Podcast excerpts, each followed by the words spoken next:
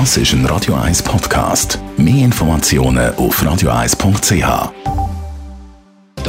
Netto, das Radio 1 Wirtschaftsmagazin für Konsumentinnen und Konsumenten, wird Ihnen präsentiert von Tracker.ch, der weltweit führende Anbieter für mobile Ortungslösungen. Heute Morgen wieder Adrian Sutter. Das Bundesverwaltungsgericht hat eine 7 Millionen Franken Buß gegen das ehemalige Tochterunternehmen von der Six Group bestätigt. Die Wettbewerbskommission hat der Six Payment Services über Jahre eine marktherrschende Stellung bei der Abwicklung von Kartentransaktionen vorgeworfen. Das hat Six zum Nachteil von der Konkurrenz ausgenutzt hat das Gericht jetzt bestätigt. Der Tech-Konzern Apple hat wieder Ärger mit seinen Tastaturen bei den Laptop. Darum ist jetzt das Austauschprogramm auf Modell vom letzten und dem Jahr ausgeweitet worden. Das Problem ist, dass bei diesen Laptop die Tastaturen klemmen und das zu vielen Reklamationen geführt hat. Laut Medienbericht steht die UBS vor einer Einigung mit den italienischen Behörden in Sachen Steuerstreit.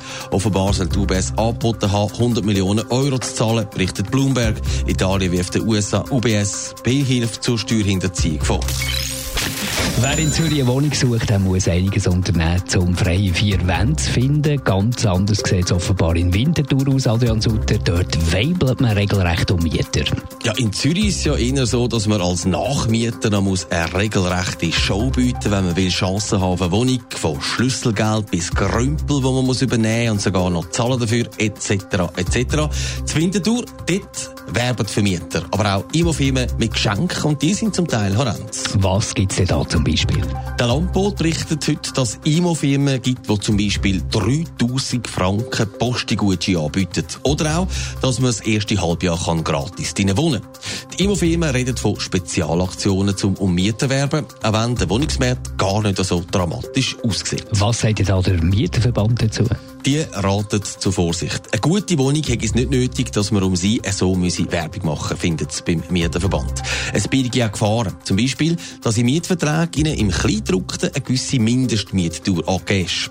Dann sitzt man dann allenfalls auf so einer Wohnung fest, wenn man nach ein paar Jahren wieder zügeln will, dann nützt dann, dann der Postigutschein auch nicht mehr, den hat man dann vermutlich schon durchgelassen.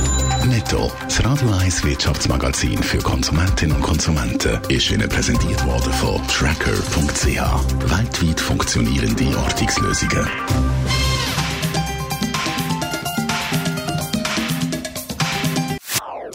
Das ist ein Radio 1 Podcast. Mehr Informationen auf radio1.ch.